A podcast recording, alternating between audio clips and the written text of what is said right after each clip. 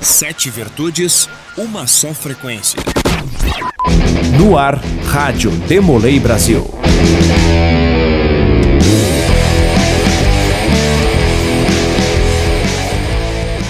Fala nação Demolei Brasil. No programa de hoje da Rádio Demolei Brasil, falaremos sobre inclusão de pessoas com deficiência. Embora não tenhamos números concretos, é possível constatar casos em vários capítulos. Como tratar o assunto? É possível adaptar a ritualística? O que pode ser feito? Tudo isso e mais um pouco será abordado ao longo deste programa. Inicialmente, conversamos com o mestre conselheiro regional da 12ª Região da Bahia, Pedro Figueiredo Alves, que tem problemas de locomoção por conta de complicações durante a gravidez e do nascimento prematuro. Em entrevista à reportagem da Rádio Demolei Brasil, Pedro Figueiredo Alves se apresentou e destacou o início da caminhada na Ordem Demolei. É, eu me chamo Pedro Figueiredo Alves, é um prazer estar aqui. Eu sou Demolei do capítulo Valença, número 456. Atualmente sou mestre conselheiro regional da 12ª Oficialaria, lá na Bahia. Eu iniciei por, no final de 2012, com 14 anos de idade, na Ordem de. Foi uma experiência muito bacana, uma experiência muito boa para mim, pois eu pude expandir meus horizontes. Eu iniciei na Ordem através da indicação de amigos, né? Muitos amigos meus estavam iniciando e eu realmente procurava algo que eu pudesse me dedicar, algo que eu pudesse usar do meu tempo, algo que pudesse me ajudar a crescer. Quando a minha mãe ela ficou grávida de mim, eu tinha um irmão gêmeo idêntico. Porém, ele não chegou a nascer. Ele morreu na barriga da minha mãe. E eu, com seis meses, é, tive que nascer prematuramente. E com isso, acarretou um problema na minha parte motora e acabei tendo essa dificuldade de locomoção. Eu, hoje eu ando com auxílio de muletas. Desde os seis anos, eu ando com muletas para me locomover a todos os lugares. Pedro Figueiredo Alves explicou que ficou nervoso, mas nunca permitiu que isso atrapalhasse sua caminhada.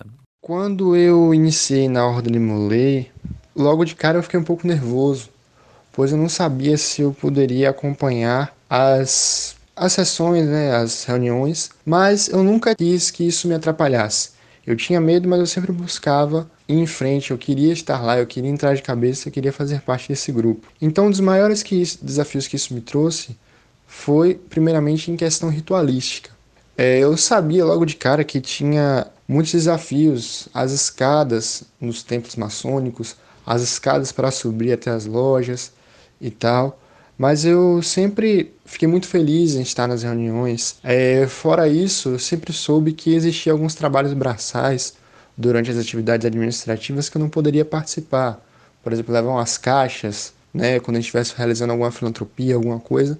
Mas eu sabia que, mesmo que eu não pudesse estar lá presente fisicamente, eu sabia que a minha presença ela poderia inspirar e poderia melhorar é, o desempenho da atividade. Eu poderia estar lá dando o apoio que meus irmãos precisavam.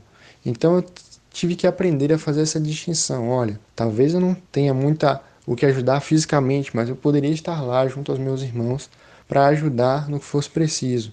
Então nunca deixei de ir para algum evento, alguma coisa assim, por achar que eu não poderia ajudar nada lá. Até mesmo nos famosos jogos de futebol que a gente fazia, eu sempre procurava estar presente para poder ajudar no que fosse preciso. Um momento muito icônico para mim foi quando a gente desfilou no desfile cívico de 7 de setembro, onde os irmãos do meu capítulo gentilmente é, cederam uma cadeira de rodas, conseguiram uma cadeira de rodas, para que eu pudesse estar participando do desfile e, junto com eles, representando nossa ordem nesse dia. O mestre conselheiro regional buscou alternativas para as limitações apresentadas. Quando se trata de cargos de ritualística, eu tinha em mente, logo de cara, que eu tinha que ser sincero existiam alguns cargos que eu não poderia ocupar, como por exemplo, porta-bandeira, que é um cargo que exige que você carregue a bandeira, né, que você porte a bandeira, ou primeiro diácono, é, na hora de acender as velas e tal. Então eu sempre tive essa noção de que alguns cargos realmente, por conta da minha dificuldade, eu não poderia ocupar. Mas sempre soube que existia também outros cargos que eu poderia me destacar. Se eu não poderia me destacar em alguns cargos com os movimentos, eu poderia me destacar nas falas, Poderia me destacar sendo com a boa oratória. Isso foi muito legal comigo porque eu era um garoto muito tímido, eu era um garoto muito, muito retraído. Então acabou que isso me ajudou a me desenvolver profissionalmente, pessoalmente. E esse enfoque nesses cargos acabou ajudando muito no meu desenvolvimento pessoal. Quando eu ia para as reuniões, quando eu ainda vou, eu tenho que pegar algum cargo, é interessante porque lá no capítulo a gente tem uma capa que ela é menor do que as capas dos outros oficiais. E por isso eu acabo pegando essa capa, porque quando eu pego uma capa muito grande, às vezes eu vou andando com as muletas e eu escorrego na capa, e às vezes corre o risco de eu cair no meio da sala capitular. Quase aconteceu algumas vezes. Então eu sempre tinha, sempre tinha que ter um irmão me ajudando a subir as escadas, a descer as escadas, porque algumas são muito altas, algumas são difíceis, mas sempre tive apoio e ajuda dos meus irmãos.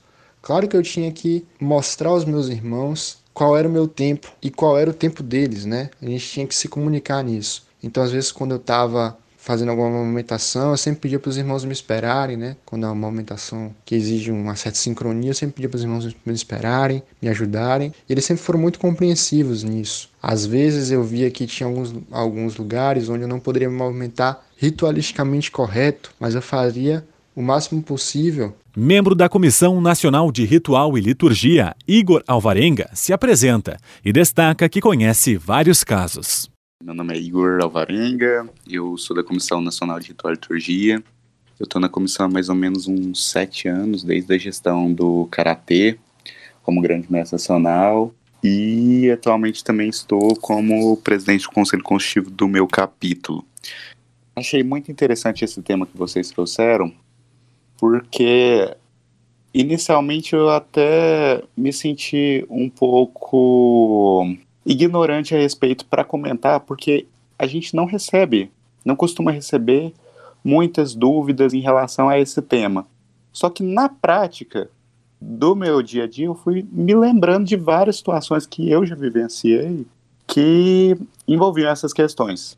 E então assim, eu já já tive no meu capítulo é, meninos que, por exemplo, que não tinha o braço completo, um dos braços, é, outro que era autista, também visitando outros capítulos aqui do estado também, uh, já me deparei com Demolei que era cadeirante, então acaba que apesar da gente não ter esse campo teórico muito vasto, o campo prático até que não deixa tanto a desejar. Igor Alvarenga explica possíveis alterações que podem ser realizadas. Com relação às adaptações que a gente pode fazer no ritual para pessoas que têm alguma dificuldade, são diversas. Claro que a gente tem que ir com certo cuidado para manter o ritual incólume, mas assim, dentro daquele espectro da essência do ritual, a gente pode, por exemplo, tirar uma cadeira, tirar uma cadeira para colocar no lugar um Demolei que é cadeirante,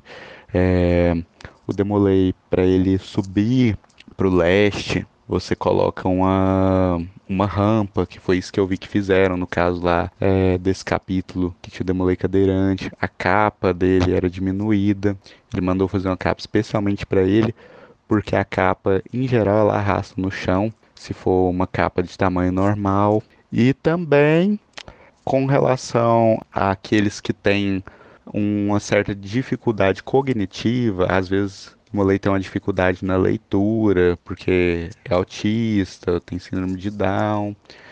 É bom que tenha alguém, um adulto, acompanhando ele nessa leitura. Foi o que nós fizemos. A gente já teve, não foi um demolê, mas um escudeiro que era autista e tinha uma dificuldade muito grande de leitura. A gente sempre colocava um adulto acompanhando ele para que ele pudesse realmente assimilar as palavras. Alvarenga cita modos de buscar informações sobre o assunto. E caso o capítulo tenha alguma dúvida, o melhor meio que nós temos hoje é através dos tickets. Os tickets eles são a melhor forma da gente contabilizar as dúvidas e a gente gera a cada ano um relatório que mostra quantas dúvidas a gente respondeu, demonstra toda a produtividade da comissão para aqueles assim que não aderiram muito à moda do SysDM, a gente tem também o nosso e-mail que é ritual@demoleibrasil.org.br.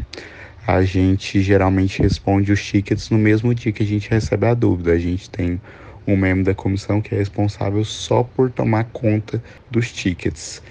ele recebe a dúvida, repassa para todos os membros da comissão, os membros opinam e depois, logo em seguida, ele já envia uma resposta. Este foi o programa de hoje da Rádio Demolei Brasil, no qual falamos sobre inclusão de pessoas com deficiência. Este foi o programa da Rádio Demolei Brasil. Apresentação de Eduardo Varros. Edição de Jafá Barbosa. Uma produção da Comissão de Marketing do Gabinete Nacional 2019-2020. Tem uma sugestão para os próximos programas? Mande um WhatsApp para o telefone 51 99366 9127.